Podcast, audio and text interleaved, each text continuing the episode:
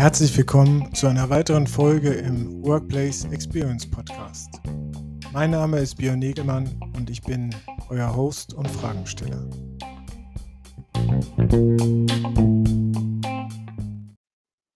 Ja, hallo, ich darf euch alle ganz herzlich begrüßen hier zu einem weiteren Interview in unserer äh, Gesprächsreihe rund um den Status quo der äh, Veränderungen da draußen bezüglich der digitalen Zusammenarbeit und der äh, Workplace Experience. Ähm, dazu haben wir hier eine kleine Interviewreihe mit Expertinnen und Experten angelegt.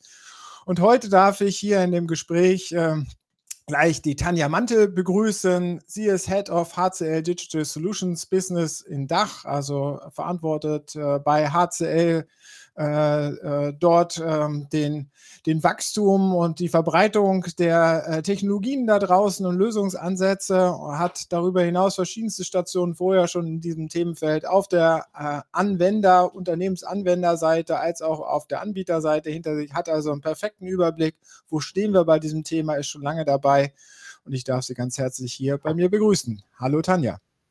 Hallo Björn. Und hallo zusammen. Schön, dass du da bist. Schön, dass du Zeit gefunden hast, hier mit äh, an unserer kleinen Aktion teilzunehmen. Äh, wir wollen ja darüber sprechen, wo stehen die Unternehmen im Sommer 2022 bei der Transformation der Zusammenarbeit. Es ist ja durchaus einiges geschehen, immer wieder in der Zwischenzeit über die letzten paar Jahre durch die Pandemie etc., durch die verschiedensten Krisen. Was ist denn aber so deine Wahrnehmung, sozusagen dein Statement zum Status quo? Ähm, ja, das ist eine äh, sehr gute Frage und insofern habe ich mich auch über die, die Einladung ähm, gefreut. Ähm, denn mein Statement oder meine Sicht, wie der Stand der Zusammenarbeit im Jahr 2022 oder jetzt im Sommer 2022 ist, äh, dass sich die Zusammenarbeit im Vergleich zum letzten Jahr eigentlich nur unwesentlich ähm, äh, weiterentwickelt hat. Also ich habe das Gefühl, dass das Thema aufgrund äh, der aktuellen wirtschaftlichen und sicher auch weltpolitischen Lage äh, zunehmend so ein bisschen in den Hintergrund ähm, gerückt ist, einfach weil es, äh, ich sag mal, sowohl äh, persönliche als auch äh, wirtschaftliche und businessrelevante Fragen natürlich gibt, die äh, die Unternehmen äh, umtreiben. Und insofern ist vielleicht gerade das Thema äh, Digital Workplace ein Stück weit on hold aus verschiedenen, aus verschiedenen Gründen oder plätschert zumindest so ein bisschen langsam ähm, vor sich hin. Und ich denke, dass aber gerade in der aktuellen Zeit jetzt äh, es umso mehr wichtiger ist, die Teams und die Menschen, die verschiedenen Mitarbeiterkollegen ähm, zusammenzubringen äh, und eigentlich zuzuhören äh, und Raum für transparente Kommunikation und Offenheit äh, zu schaffen, um eben auch die einzelnen Stimmungen äh, und vielleicht auch Ängste, Unsicherheiten im Unternehmen äh, rauszuhören und äh, vielleicht auch auszuräumen, je nachdem, ähm, was eben die einzelnen Unternehmen auch für, ein, äh, für einen Plan haben. Und wenn da jeder nur in seiner eigenen Inbox oder in seinem eigenen Chat-Channel lebt, dann ist das aus meiner Sicht ähm, schwierig und wird wohl auch zunehmend schwierig bleiben, äh, wenn wir gerade Richtung äh, Herbst äh, blicken, wo vielleicht auch die ein oder anderen wieder zunehmend Homeoffice machen werden aufgrund der Pandemie vielleicht wieder mehr Reisebeschränkungen äh, da sind. Das ist einfach für viele auch eine äh, psychische Belastung aus meiner Sicht. Und insofern wird die Gemeinschaft unter Kollegen und damit auch im weiteren Sinne, Sinne das Thema digitaler Arbeitsplatz äh, aus meiner Sicht äh, ja wichtig. Um es nochmal äh, aus meiner, aus meinem Verständnis gerade zu ziehen, was du gerade gesagt hast. Also es ist durchaus eine, äh, im Vergleich zu vor der Pandemie natürlich eine Digitalisierung da. Sie ist aber für dich nicht ausreichend, dass das eine wirkliche moderne digitale Zusammenarbeitssituation schon darstellt. Ist das richtig? Ähm, genau, das ist, das ist richtig. Und ich habe eher das Gefühl, dass es aktuell stagniert, obwohl aus meiner Sicht das Thema Zusammenarbeit eben auch ein Enabler sein kann, um äh, eben aktuelle relevante Themen anzugehen als Organisation. Was ist die Ursache, warum es stagniert? Sind es nur diese Krisensituationen oder sind es die Menschen, die sich jetzt auf diesem einen Status quo, den sie jetzt erreicht haben, äh, ausruhen im besten Sinne, beziehungsweise wir waren ja auch gefordert über die Pandemie und jetzt äh, sind wir erstmal zufrieden mit dem, was wir jetzt haben, aber denken nicht an morgen, was wir eigentlich noch erreichen müssten. Ähm, also da glaube ich, äh, dass tatsächlich verschiedene äh, Themen mit reinspielen oder es verschiedene Ursachen äh, gibt an der Stelle. Also zum einen glaube ich, dass das Thema Digital Workplace an sich oder Zusammenarbeit ja im Zuge der Pandemie am Anfang sehr schnell gestartet ist. Die Leute haben angefangen zusammenzuarbeiten, man im Homeoffice, waren digital unterwegs. Du hast ja gerade selber auch nochmal wiederholt. Wir haben da eigentlich einen relativ großen ähm, Schritt gemacht. Und ich glaube, dass wir jetzt auch an einem Punkt sind, ähm, wo eben Zusammenarbeit oder Digital Workplace auch mehr im, im Gesamt äh, unter oder aus gesamtunternehmerischer Sicht ähm, betrachtet werden muss und im Gesamtkontext der digitalen Transformation. Äh, und damit meine ich, ähm, dass eben nicht nur die Zusammenarbeit einzelner Personen oder einzelner Teams relevant ist, sondern eben diese Zusammenarbeit und diese Zusammenhänge auch im Kontext mit Prozessen äh, des Unternehmens ähm, ja, ein Stück weit abgeglichen werden müssen und am Ende des Tages aber auch integriert ähm, werden müssen. Das heißt, man muss jetzt über die reine Kollaboration und Zusammenarbeit aus meiner Sicht hinausblicken und sehen, was hat es eigentlich für Auswirkungen auf mein, äh, auf mein Unternehmen. Das ist ein Thema.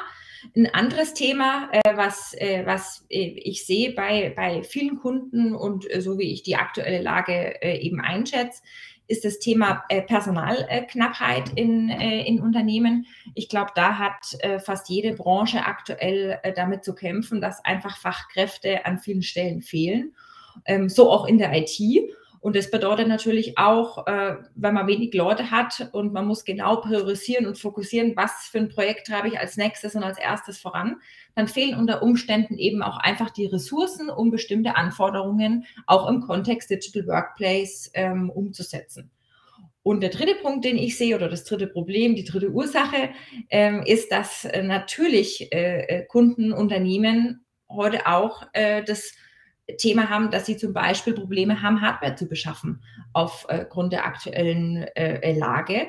Und auch das macht es natürlich nicht leichter, weil selbst wenn man die Leute hat, um vielleicht ein Projekt aufzusetzen, voranzutreiben, äh, einen weiteren Rollout zu planen, dann hängt es vielleicht, weil man einfach die, äh, die Hardware an der Stelle nicht, äh, nicht ranbringt. Und dann muss man sich natürlich als Organisation auch wieder Gedanken machen, welche anderen äh, Betriebsmodelle äh, muss ich denn vielleicht ins Auge fassen, um dem zu entgehen und was muss ich vielleicht extern ähm, äh, ja, mit in Betracht ziehen. Also Virtualisierung, das Ganze halt in die Cloud verlegen an der Stelle. Ja. Genau. Ähm, gehen wir vielleicht nochmal auf, erst, auf deinen ersten Punkt ein, den ich ja äh, super spannend finde, die stärkere Ver Verzahnung sozusagen von Zusammenarbeit mit den Geschäftsprozessen. Äh, was sind da sozusagen deine Lösungsvorschläge, wo man da mal konkret dran arbeiten kann und einen Schritt weiterkommt? Also ähm, ich glaube, äh, und das ist ein Ansatz, den wir bei HCL ganz äh, stark vertreten, dass wir eben mehr auf die äh, Mitarbeiter im Unternehmen äh, zurückgreifen müssen, äh, die eben da sind. Also jeder Mitarbeiter in einer Fachabteilung, der weiß am Endeffekt äh, am besten, wo er seine Anforderungen hat, was er braucht, um seinen Job schneller, besser, effektiver machen zu können. Und ich glaube, dass, dass man da äh, als Unternehmen eben darauf zugreifen muss, auf, auf, auf, auf diese Ressourcen, auf diese Mitarbeiter ähm, selbst. Und da ist aus unserer Sicht ein Lösungsansatz, dass man vermehrt auf äh, No-Code und Low-Code-Lösungen äh, setzt, wie wir auch welche anbieten bei HCL, ähm, um eben die Fachanwender selbst äh, dazu zu bringen, Anforderungen umzusetzen, sich selbst eine Anwendung zu bauen, äh, die, die vielleicht einen heute noch analogen Prozess ähm, digitalisiert und wo die IT dann äh, im Endeffekt nur dann rantritt, wenn das Ganze vielleicht mit einer Integration von einem Backend-System noch zu tun hat.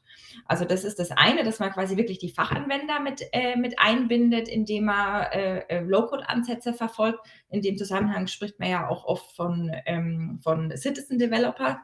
Äh, und auf der anderen Seite aber auch, dass man mit diesen Low-Code-Ansätzen professionelle Entwickler sozusagen unterstützt, sodass die schneller äh, zum Ziel kommen, dass die schneller entwickeln können, effektiver arbeiten können, äh, um, um so quasi gleichermaßen äh, die IT auch äh, zu entlasten. Also einmal sich selbst entlasten als professioneller Entwickler und auf der anderen Seite, äh, auf der anderen Seite durch den Zugriff auf ähm, Fachanwender sozusagen auch Anforderungen ein Stück weit auslagern. Da braucht es ja trotzdem, auch wenn Low-Code und No-Code ja die Eintrittsbarrieren äh, selber äh, sozusagen Anwendungen zu konzipieren, äh, konzipieren und umsetzen massiv gesenkt hat, aber trotzdem ein gewisse, eine gewisse Befähigung, Grundbefähigung braucht es für das Thema ja noch, damit da nicht irgendwie ein Komplettchaos entsteht. Ja. Das ist ja durchaus schon auch eine Herausforderung, die die Unternehmen angehen müssen, oder nicht? Ja, definitiv. Also da stimme ich dir äh, zu. Es hat sicherlich auch äh, äh, immer mit, dem, äh, mit der Anforderung oder mit dem Anwendungsfall zu tun, der umgesetzt werden soll und natürlich auch, wie komplex der ist. Äh, wenn da natürlich in der Anwendung oder in der Anforderung, die ein Mitarbeiter hat, äh, fünf andere Systeme integriert werden müssen im Backend, dann ist die Wahrscheinlichkeit, dass der Fachanwender in der, in der Marketingabteilung das selber kann, natürlich relativ gering. Also da sind wahrscheinlich die Grenzen dann sehr schnell ähm, erreicht. Wenn es aber auf der anderen Seite darum geht, dass man vielleicht eine, eine, eine Excel-Tabelle in der Anwendung umbaut, um dann äh, per Drag and Drop ähm, sehr schnell Informationen auf, äh, aufzunehmen und die dann auch sukzessive zu erweitern, dann ähm, ist da natürlich eine, eine, ist das natürlich eine Sache, die äh, auch ein Fachanwender ähm, umsetzen kann und wo eine IT dann nicht extra kontaktiert werden muss, um zu sagen, kannst du mir mal helfen, wie schaffe ich das eigentlich, dass ich das vielleicht, dass ich den Inhalt sinnvoller verwalte, ähm, als ich das heute mit einer Excel-Tabelle mache, die vielleicht nur bei mir auf dem Rechner liegt. Wie kriegt man diese Idee stärker in dieses Unternehmen reingetragen und auch skaliert. Also das funktioniert ja nur, wenn sich auch mehr Leute trauen und mehr Leute das angehen und sagen, okay, ich möchte da befähigt werden. Manchmal gibt es ja auch so, sie sind ja froh, die, sie haben halt ihr eigene, eines, äh, ihr einen Toolwild, den sie mal irgendwann vorgesetzt bekommen haben und den nutzen sie, kommen vielleicht gar nicht auf die andere Idee sozusagen. Also wie kriegen wir diese Idee da draußen stärker verbreitet? Ja, das ist eine gute Frage, die mich tatsächlich auch fast jeden Tag umtreibt. ähm, also, und da sind wir ja auch wieder sehr, sehr stark bei, bei unserem eigentlichen Kernthema Digital Workplace und wie befähige ich Mitarbeiter.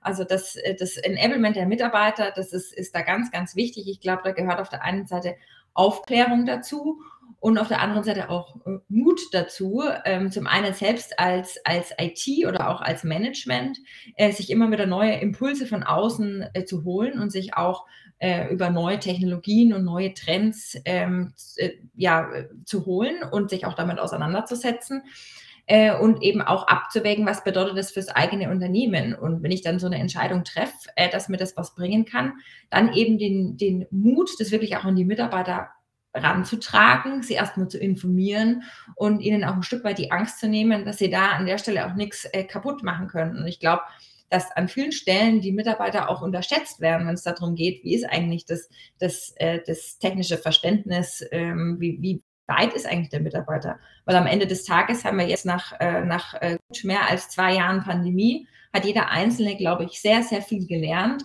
und hat einen sehr großen Schritt und Move nach vorne gemacht, dass er sich vielleicht auch selbst mehr ähm, zutraut. Und diese Förderung der Selbstverantwortung ähm, ist, ist, glaube ich, ein ganz zentrales Thema, das auch durch die, den klassischen Digital Workplace an sich und die Zusammenarbeit in, in, in Teams, in Communities äh, durchaus gefördert werden kann, weil sich die Leute ja auch gegenseitig helfen können.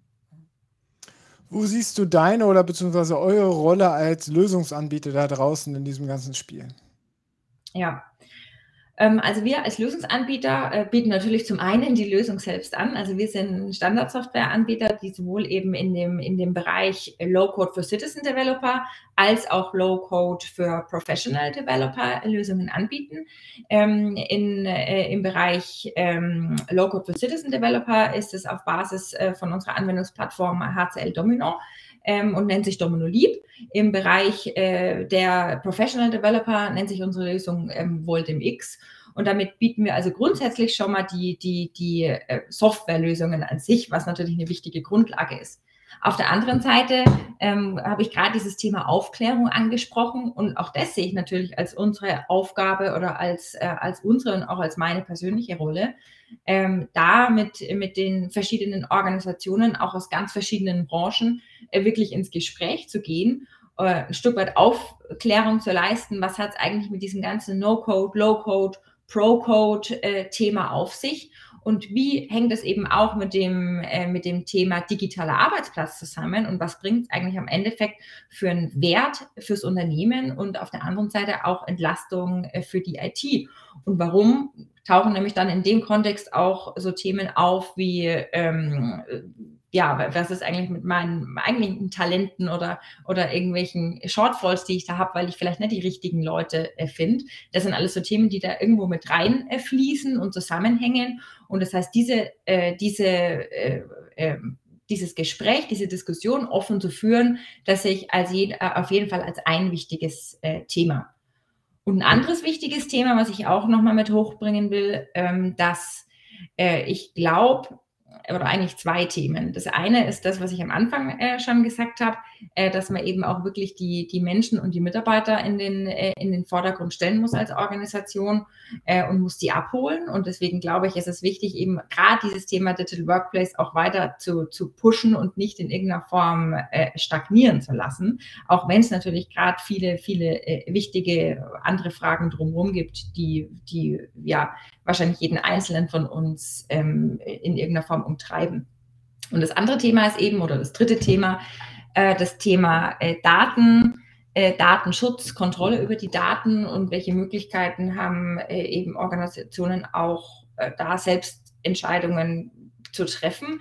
Ich habe gerade schon den, das Thema Hardwaremangel ähm, angesprochen und dass damit einige Organisationen auch Probleme haben und vielleicht dann über neue Betriebsmodelle, über eine Private Cloud oder so nachdenken.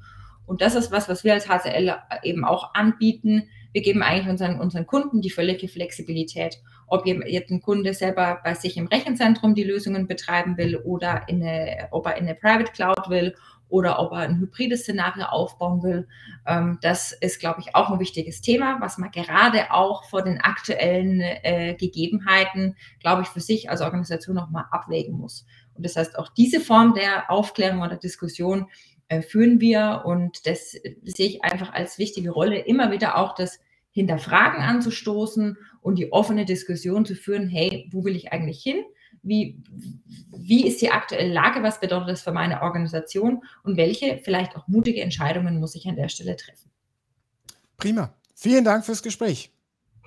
Ich habe zu danken, Björn. Bis zum nächsten Mal.